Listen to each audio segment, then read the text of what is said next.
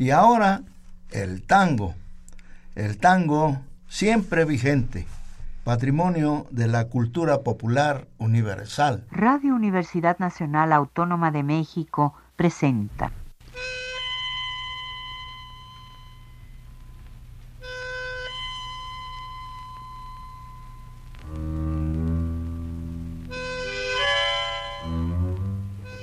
Cien años de tango.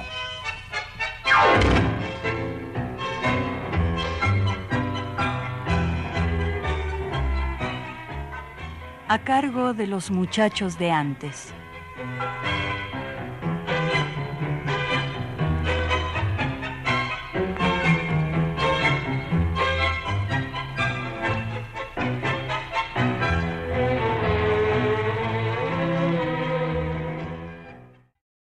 Sombra. Si la muerte es final, total olvido, el alma, en ese sueño no sentido, nada es, pues no sabe que ha vivido. Nada, pues de sí misma está vacía. ¿O acaso sombra es de lo que ha sido? Y en Venavana hay un eco de un latido y oye caer un ilusorio oído, hojas secas de extinta melodía. Sombra, sombra de todo lo perdido, reflejo que por siempre ha escogido fugaz amor e instante de agonía. Y por siempre, en el tiempo detenido, sueña que es cierto su vivir mentido, porque espera la muerte todavía. Sombra se debe a la inspiración del poeta argentino Enrique Banks. Es quizás un canto de amor imposible en el que predomina la meditación sobre la sensibilidad, en una actitud con cierta carga de pesimismo. Amigos, buenas tardes. Con el gusto de siempre les saluda Jesús Martínez Portilla a través de los micrófonos de la estación de radio de la Universidad Nacional Autónoma de México en la edición de este domingo de 100 años de tango, programa que quiero dedicar a los nuestros que se van, que se nos adelantan. Por supuesto me refiero a los nuestros del tango. Y para hablar de ellos, gentilmente me acompaña la licenciada Carolina Romero, una apasionada bailarina, muy conocedora del tema, que ya es eh, en reciente ocasión presenté a ustedes. Muchas gracias Jesús por la invitación. Yo estoy muy feliz aquí de estar nuevamente contigo en esta cabina y bueno, hoy tenemos un invitado de lujo. Claro, muy destacado y cercano a los personajes de los que vamos a hablar. Pero antes,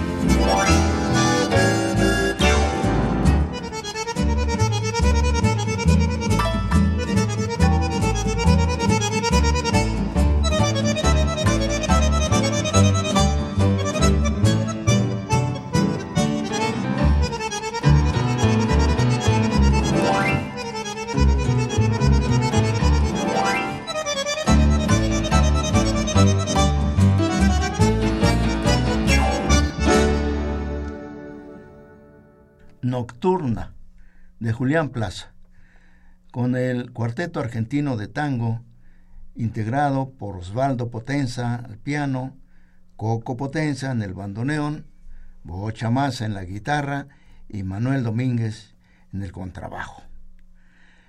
Pues bien, Caro, presentemos a nuestro ilustre invitado. Hoy tenemos un invitado de honor. Y está con nosotros nada más ni nada menos que el único hijo que tuvo el señor de la amargura, como le decían, el señor Enrique Santos Discépolo. Su nombre es Enrique Discépolo Díaz. Bienvenido, muchas gracias por estar aquí con nosotros. Muchas gracias a, a ti, Chucho, y a ti también. Pues muy contento de volver a una a unos estudios que quiero mucho, a una estación que tiene mucho significado en mi vida, Radio UNAM. Y también este programa que uy, lo conozco desde hace muchísimos años también. Tú, tú eres de casa, además de que has estado en este programa en varias ocasiones, tú laburaste en Radio Universidad. En esta, en esta insigne estación de radio universitaria, claro que sí. Y bueno, pues muy contento de volver a a tu programa, de estar aquí en esta, en esta tarde recordando a los que ya se fueron. De eso vamos a hablar. Pero antes de que empecemos a platicar acerca de los que he denominado los nuestros que se nos van, escuchemos un tango.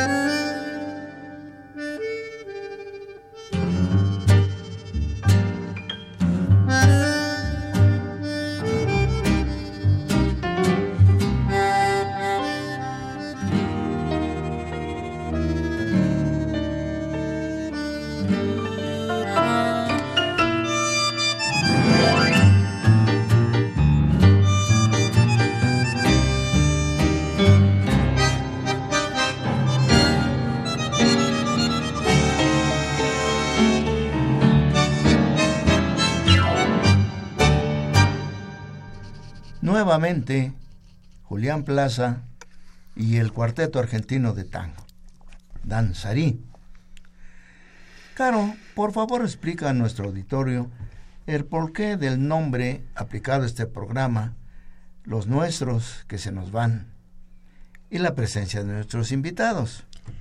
Bueno, el título lo escogimos porque desde el año pasado, mediados del año pasado, se han ido perdiendo figuras representativas del tango acá en México.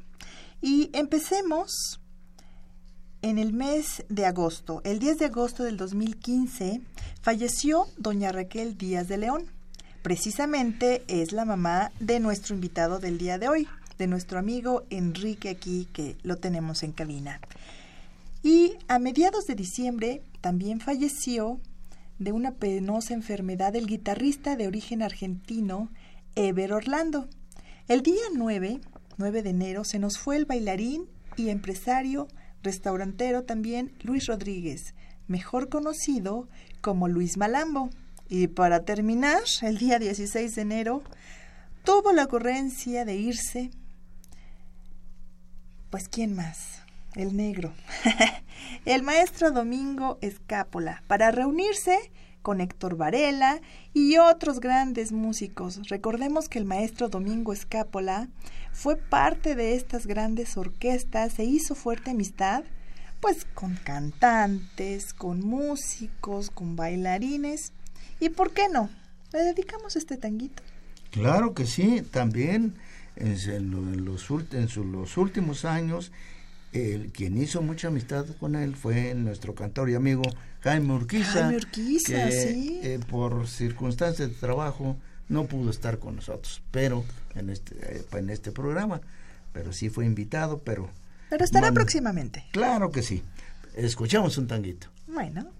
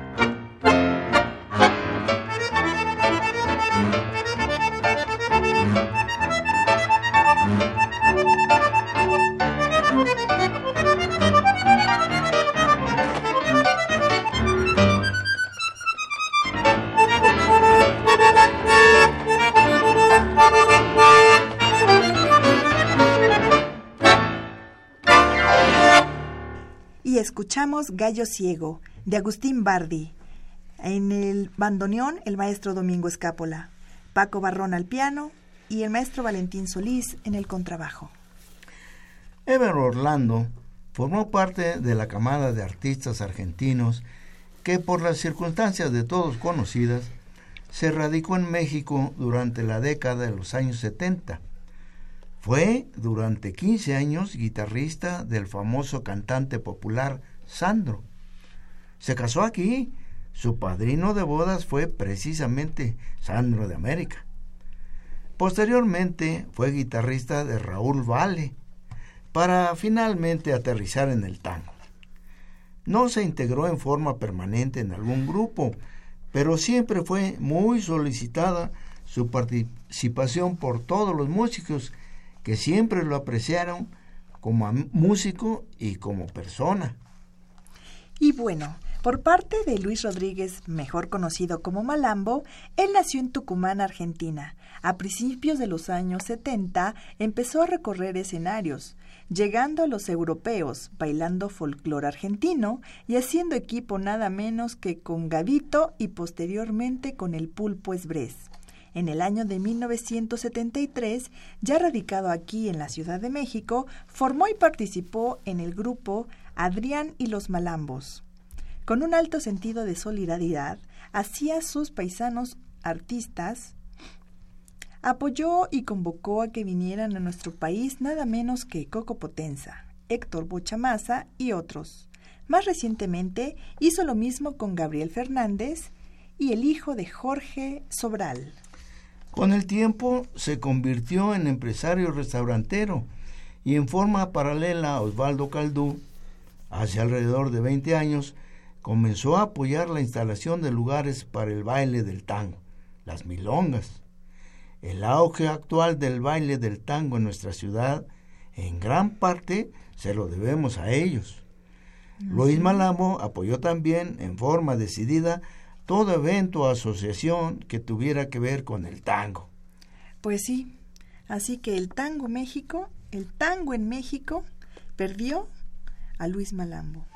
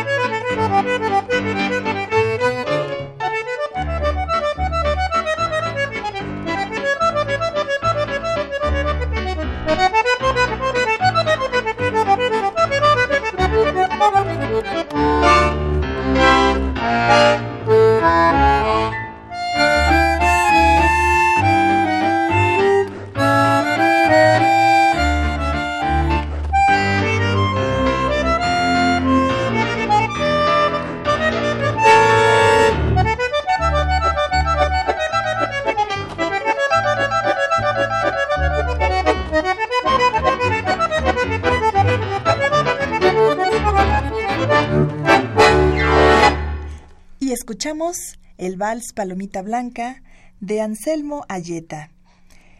En el bandoneón, el maestro Domingo Escápola. En el piano, Paco Barrón. Y en el contrabajo, Valentín Solís. Claro, platícanos cómo fue lo de Domingo Escápola. Híjole, pues el día sábado 16 de enero recibimos la llamada donde nos estaban dando la noticia para decirle el último adiós al maestro, músico, bandoneonista, compositor. Qué barbaridad. Pues este día dejó aquí de existir en la Ciudad de México, exactamente en Coyoacán. Y bueno, pues ahí estuvieron muchos, muchos eh, amigos. Inesperadamente eh, recibí la llamada de precisamente eh, de Jaime. De Jaime Urquiza.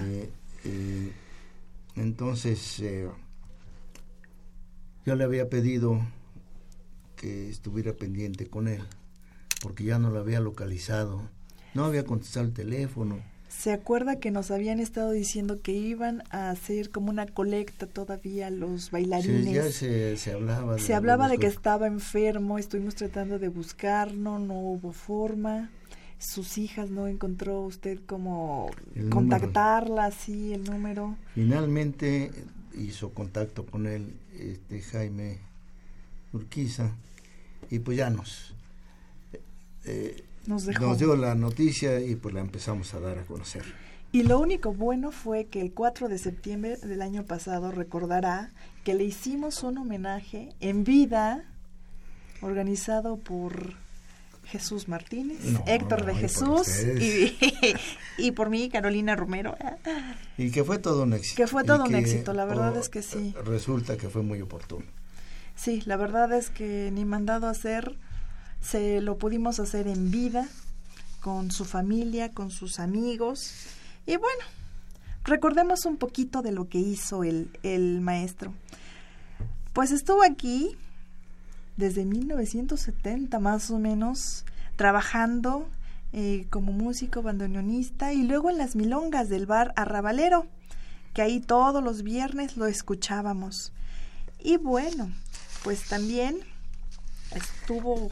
Claro, hace alrededor de 18 años los acordes del bandoneón de domingo empezaron a acompañar los firuletes y las quebradas de los milongueros que aún actualmente asisten en forma casi ritual a, dicho lugar, al bar Rabalero. Ya es toda una tradición.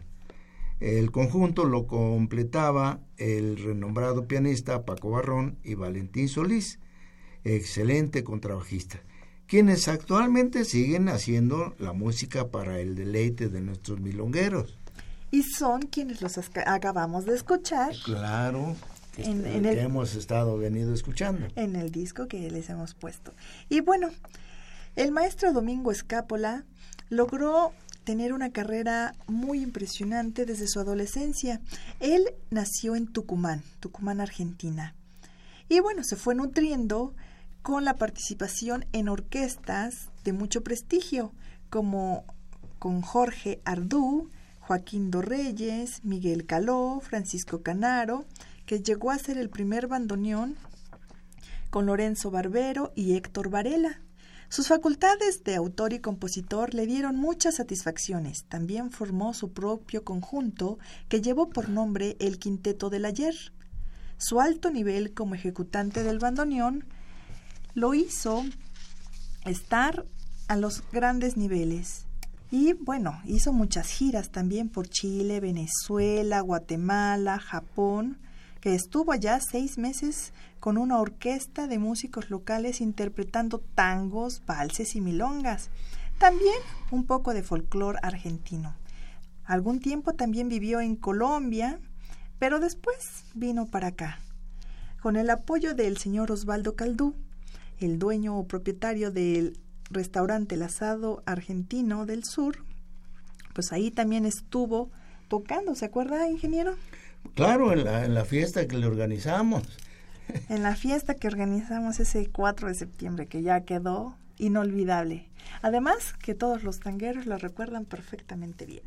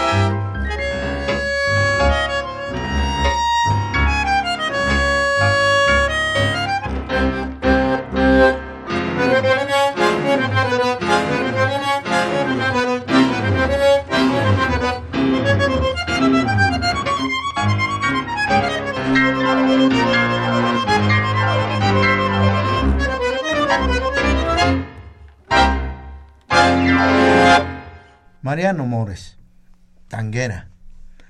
Domingo Escápola, Paco Barrón y Valentín Solís. Y ahora vamos a platicar con nuestro invitado, con Enrique Disépolo Díaz. Platícanos un poquito quién era Raquel, quién era tu mamá. Raquel Díaz de León fue una periodista de muchos años en el Excelsior, fundamentalmente estuvo 50 años trabajando ahí y desarrolló pues una, una carrera muy, muy, muy larga, muy larga en el periodismo, pero tuvo pues este sus sus intervenciones muy importantes dentro de todo esto que es el tango al convertirse en, mujer de Enrique Santos Discépolo en, en, una época de su vida que la marcó totalmente Para siempre. ¿no? para siempre en donde ella todavía antes de morir, meses antes todavía hablaba de él y decía que a quien más había querido en su vida había sido a él, ¿no? ¿Cómo lo conoce? Fue una mujer muy muy guerrera. Ella lo conoce en una en un viaje que hace con una amiga mexicana que era Rosa Fernández, aquella mujer que fue la inspiración de Agustín Lara para escribir aquella canción de Rosa, De la más hermosa, la primorosa flor. Bueno, Rosa Fernández era muy amiga de, de mi madre y era una mujer mucho mayor que, que ella, era una mujer ya más madura en, en, en esa época y la conoce a mi madre cuando mi madre empieza a salir con Agustín Lara Wow. porque mi madre tiene, antes de conocer a mi padre, yo lo sé, como lo decía ella, a veces no sé si la fortuna o la desfortuna de haberlo conocido, porque era un hombre muy especial también, don Agustín, ¿no? Sí. Mi madre tuvo una vida muy difícil, hizo un libro donde ella relata toda su biografía, donde cuenta cómo, cómo cayó en las manos de unos depredadores, ¿no?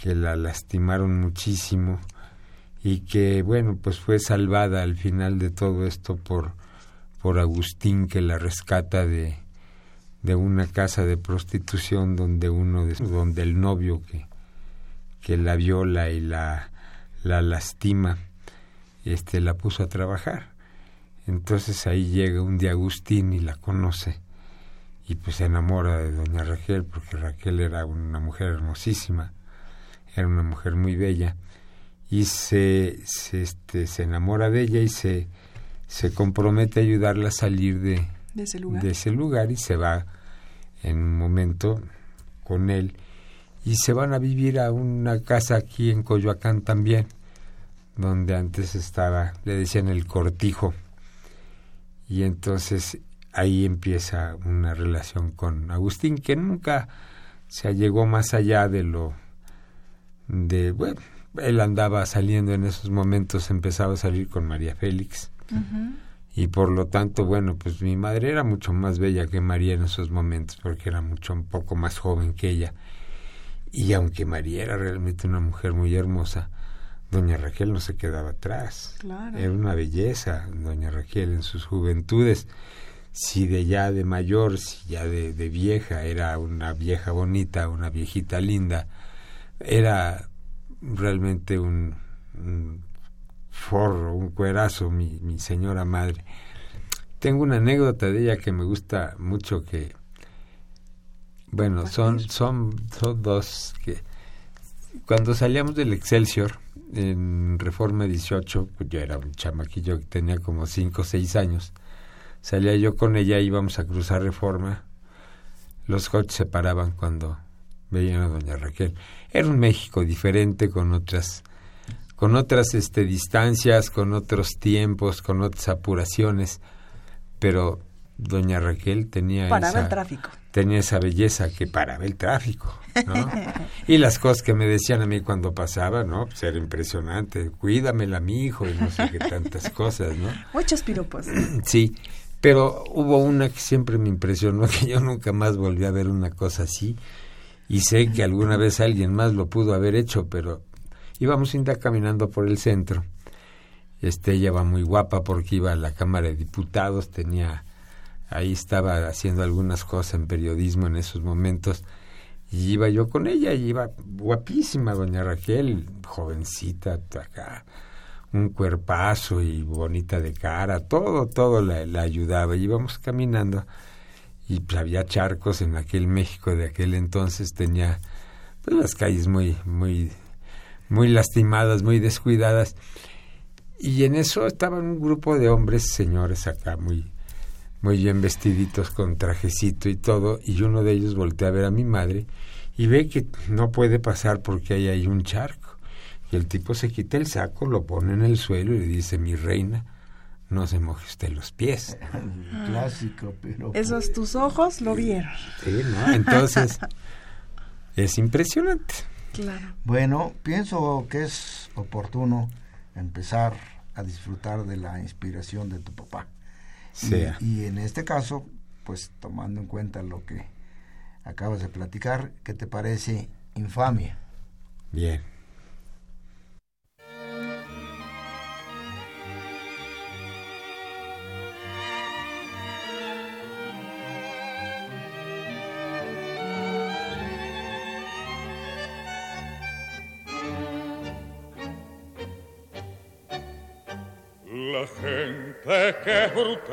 Cuando se ensaña, la gente que es feroz cuando hace mal, buscó para ser títeres en su guiñol la imagen de tu amor y mi esperanza.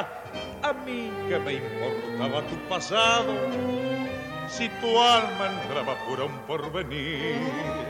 Dichoso abrí los brazos a tu afán y con mi amor salimos de payasos a vivir.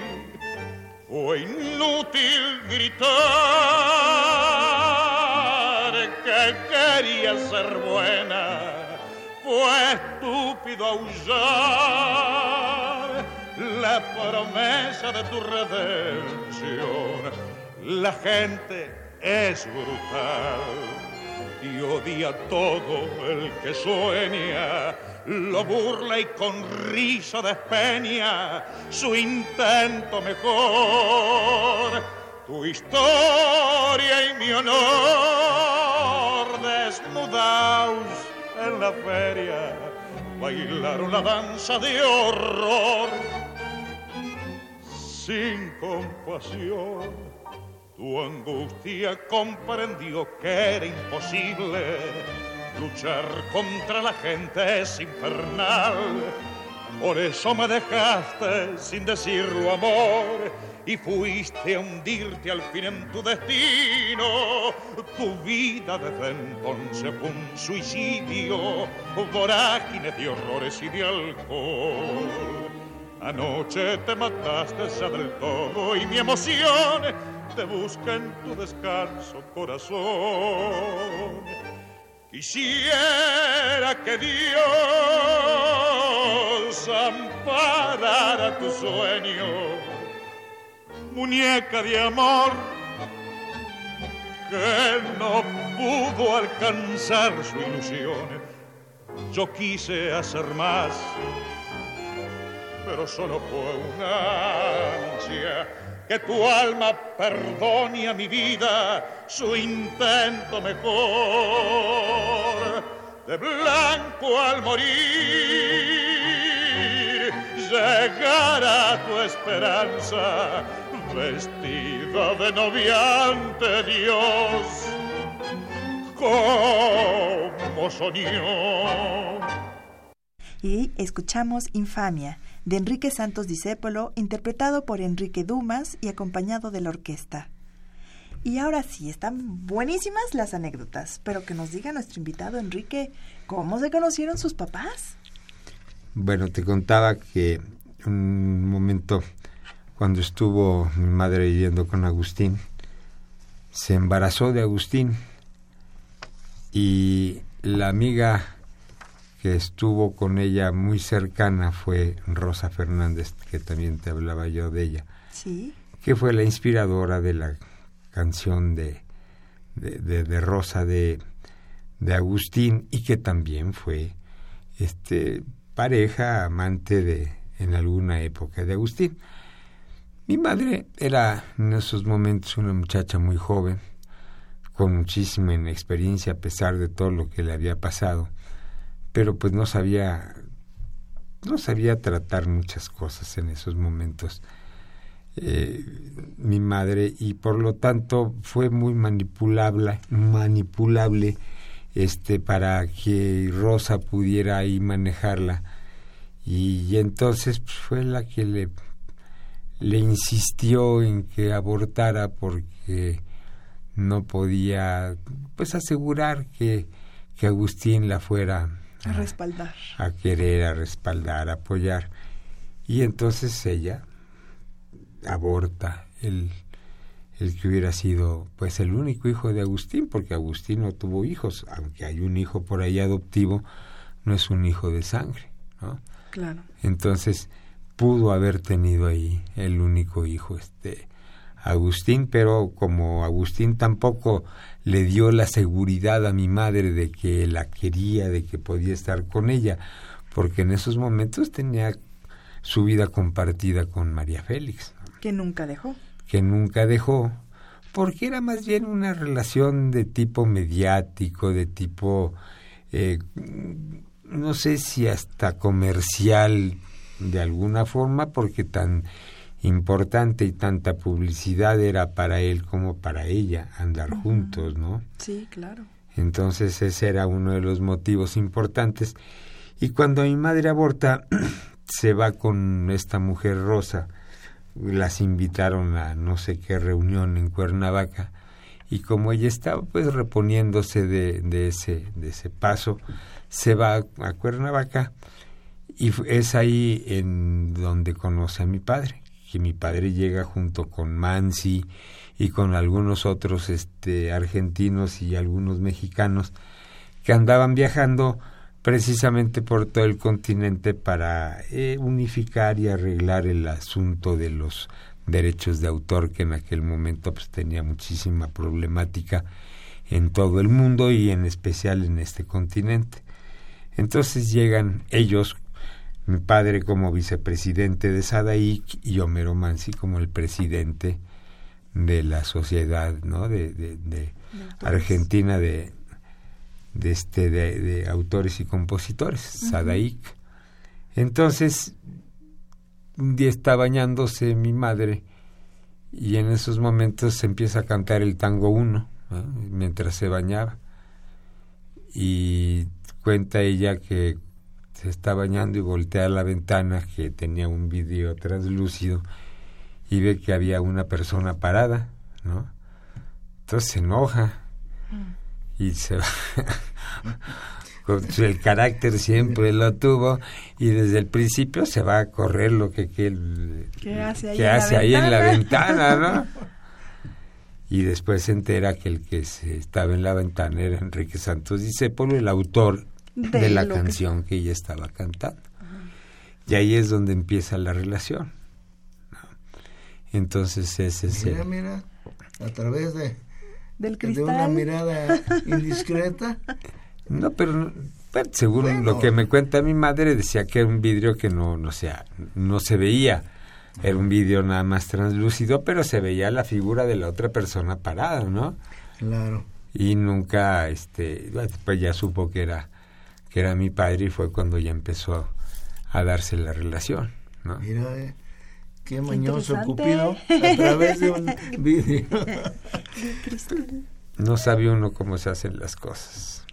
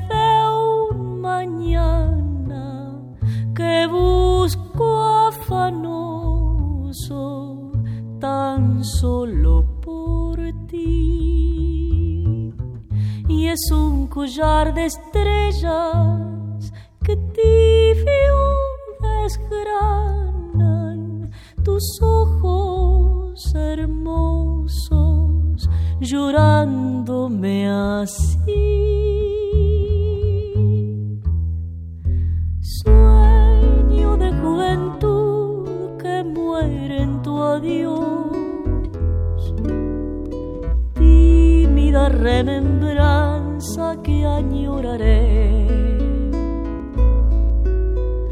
Canto de una esperanza que ambicioné acariciando tu alma en mi soledad.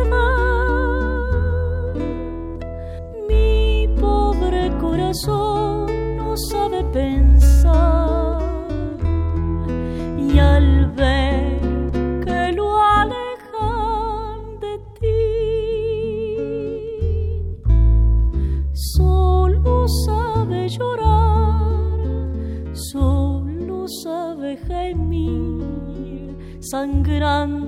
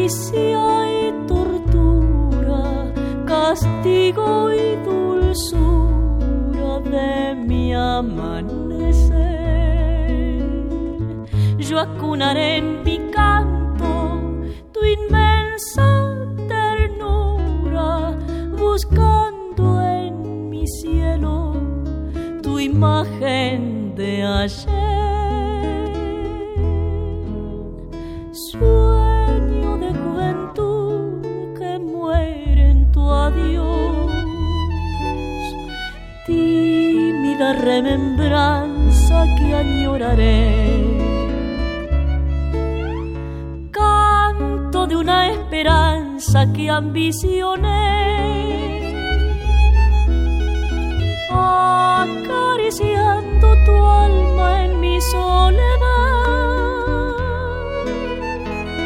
Mi pobre corazón no sabe pensar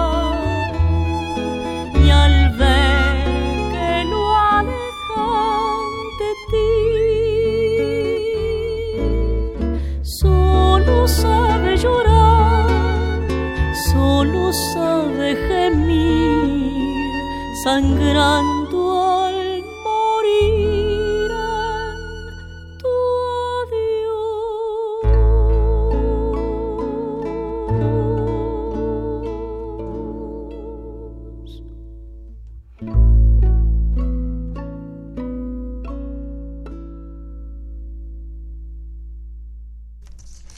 escuchamos Sueño de Juventud de Enrique Santos Discépolo en la voz de Lidia Borda, con el grupo Patio de Tango. Y bueno, la pregunta indicada, ¿conociste a tu padre? No personalmente lo conozco por todo lo que me contaron de él, sus amigos, toda la gente que estuvo cercana, que fueron, pues algunos de ellos entrañables.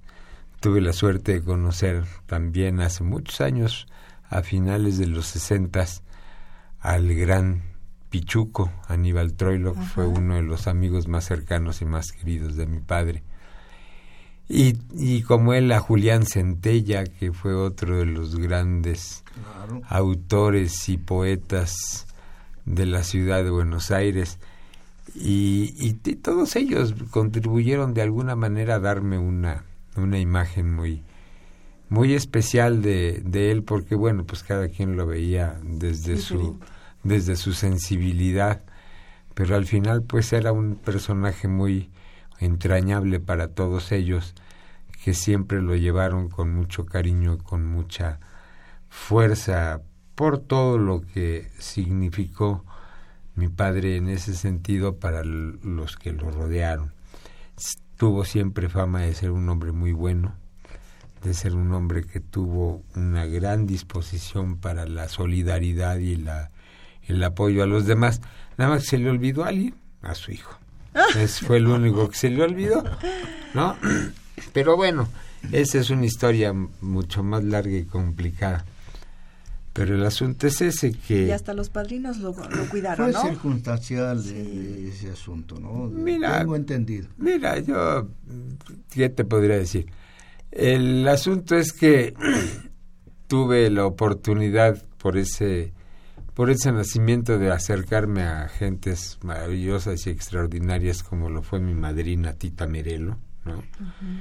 que esa fue una de las grandes, grandes personalidades del tango y de la actuación argentina, una de las monstruas sagradas, pero sagradas ya de veras de los argentinos, ¿no? porque fue una mujer que, que fue una figura siempre toda su, su carrera fue una carrera notable, una gran intérprete de tangos, aunque tenía una particularidad bien interesante, ¿no? Que era desafinada a muerte, pero como decía los tangos, ¿no? Esa era la, la, la, fuerza de su, de su sensibilidad, la, la maravilla de su, de su buen decir, ¿no?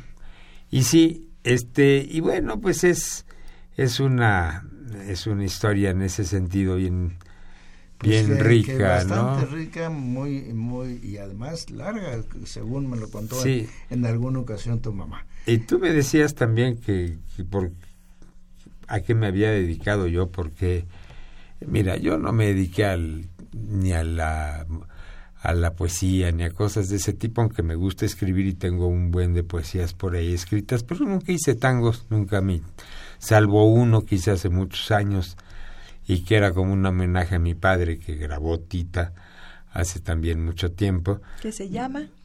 Se llama Pregunto. Pregunto, así se llama y por ahí existe el disco y ahí está. Y este Tita pues lo, lo hizo con mucho con mucho afecto, pero nunca más me interesó hacer algo así. Bueno, ¿qué te parece que ahora escuchemos Cafetín de Buenos Aires? Uno de los últimos tangos que hizo, y también con Mariano Mores, con el que hizo dos grandes este, piezas, ¿no? Fue uno y Cafetín de Buenos Aires, y Cafetín de Buenos Aires sigue siendo un himno para los porteños, ¿no? Y también uno. Así es.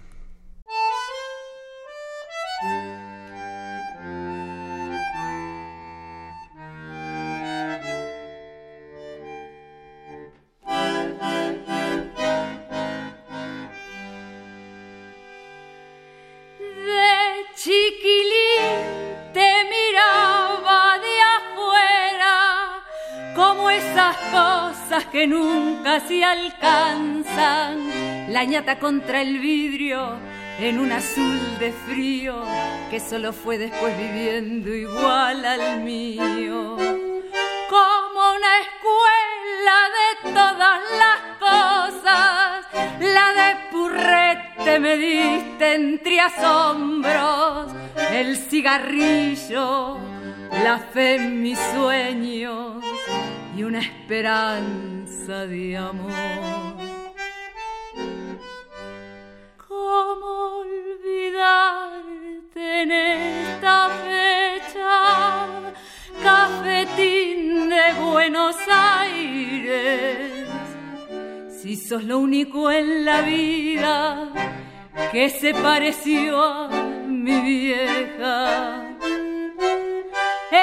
Tu mezcla milagrosa de sabiondos y suicidas. Yo aprendí filosofía, dados timba y la poesía cruel de no pensar más en mí. Me diste un puñado de amigos que son los mismos que alientan mis horas. José de la quimera, Marcial que aún cree y espera, y el flaco Abel que se nos fue, pero aún me guía. Sobre tus mesas que nunca preguntan, lloré una tarde el primer desengaño, nací a las penas, bebí mis años y me entregué sin luchar. ¿Cómo olvidarte en esta queja? Cafetín de Buenos Aires, si sos lo único en la vida que se pareció mi vieja mezcla milagrosa de sabiondos y suicidas. Yo aprendí filosofía, la dos timba y la poesía cruel de no pensar en.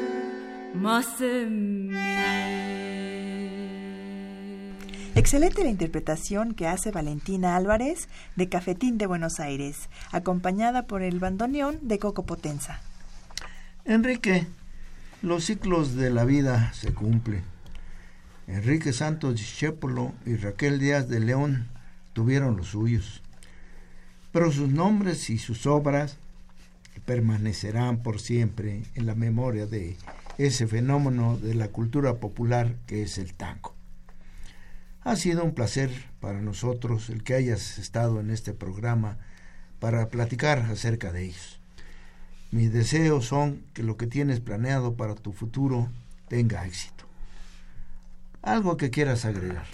Pues agradecerte primero, Chucho, por el este afecto y por el cariño que siempre le tuviste a mi madre, que independientemente de que tenía un carácter horroroso, espantoso, que siempre andaba de mal humor, siempre fue una guerrera. Muy aguerrida, sí. Fue una guerrera que se tuvo que desenvolver en un mundo muy difícil, en el México de los cuarentas, de los cincuentas, en donde ser mujer, si todavía sigue siendo un peso para muchas, en aquel momento era realmente una lápida que cargaban muchas mujeres que querían sobresalir, porque mi madre luchó mucho por no quedarse en aquello de donde la sacó Agustín. Se dedicó a estudiar, se puso a trabajar en el periodismo y tuvo como maestro a don Renato Leduc, que fue pues una guía muy importante en su, en su labor y en su quehacer periodístico y durante 50 años recorrió pues no solamente el país sino el mundo y a través de su visión muy particular, muy sensible por cierto, pues nos regaló estampas maravillosas de sus de sus viajes y de sus visiones, ¿no? Tengo entendido que escribió en total nueve o diez. Tiene, tiene por ahí nueve libros, mira, no los tengo todos, pero son como nueve, ocho o nueve libros el último de ellos es una autobiografía que se llama Agustín Lara, Enrique Santos Discépolo y yo. Ese es el, el, último libro que ella hace, su último texto, y se lo edita una, una editorial pequeña, pero de gente muy interesante, de Tere Ponce y Elda, Elda Peralta, que se llama Morgana, la, la editorial, y ese fue el último libro que ella escribió y fue, un libro muy con mucha fuerza con pues ya lo escribió muy grande y le puso toda la toda la sensibilidad que tenía en, en, esa en esa última obra. Yo te agradezco otra vez Chucho este y le agradezco también a, a Caro que haya estado acompañándonos en esta tarde. Y te quiero otra vez este pues decir que doña Raquel fue una, una luchadora en donde también el tango fue una de sus pasiones. Claro que sí. Bueno, pues ya está bien de, las, de los agradecimientos. Caro, ¿qué propones para cerrar el programa? ¿Qué les parece si escuchamos un tema que involucre a Enrique Santos Discépolo, a Domingo Escápola, también al maestro Bocha Maza y a nuestro querido amigo Jaime Orquiza? que por cierto es el último disco en el que participó el maestro Domingo Escápola, y hago el grito del Señor de la Amargura, Victoria. Viene.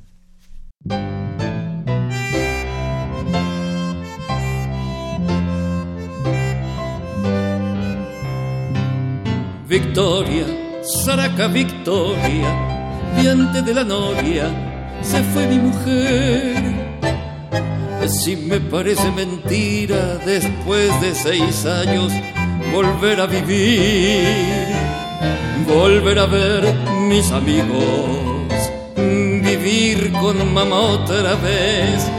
Victoria, Zaraca Victoria, y de la noria se fue mi mujer.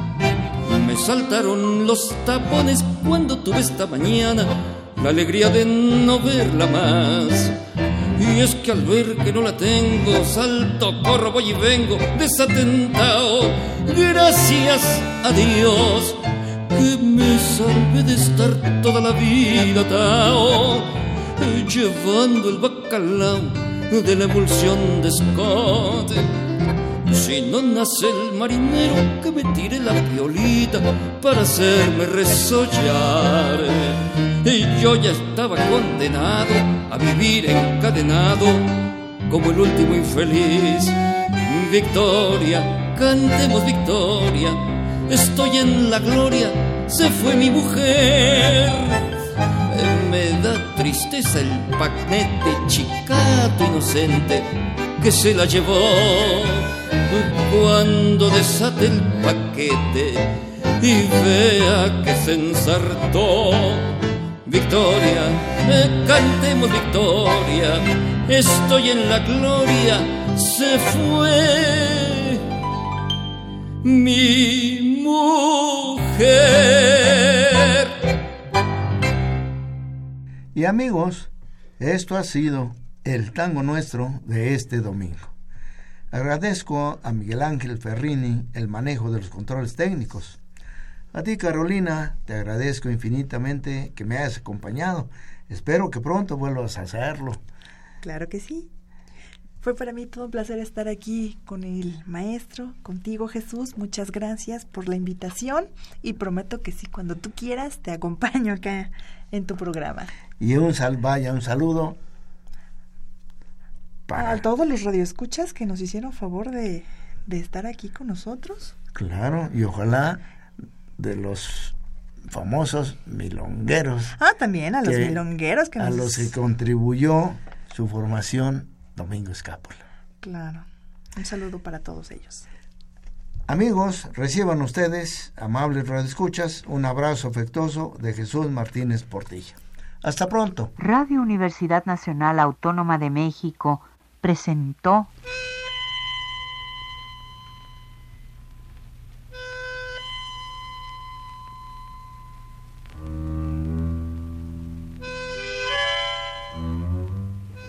Cien años de tango.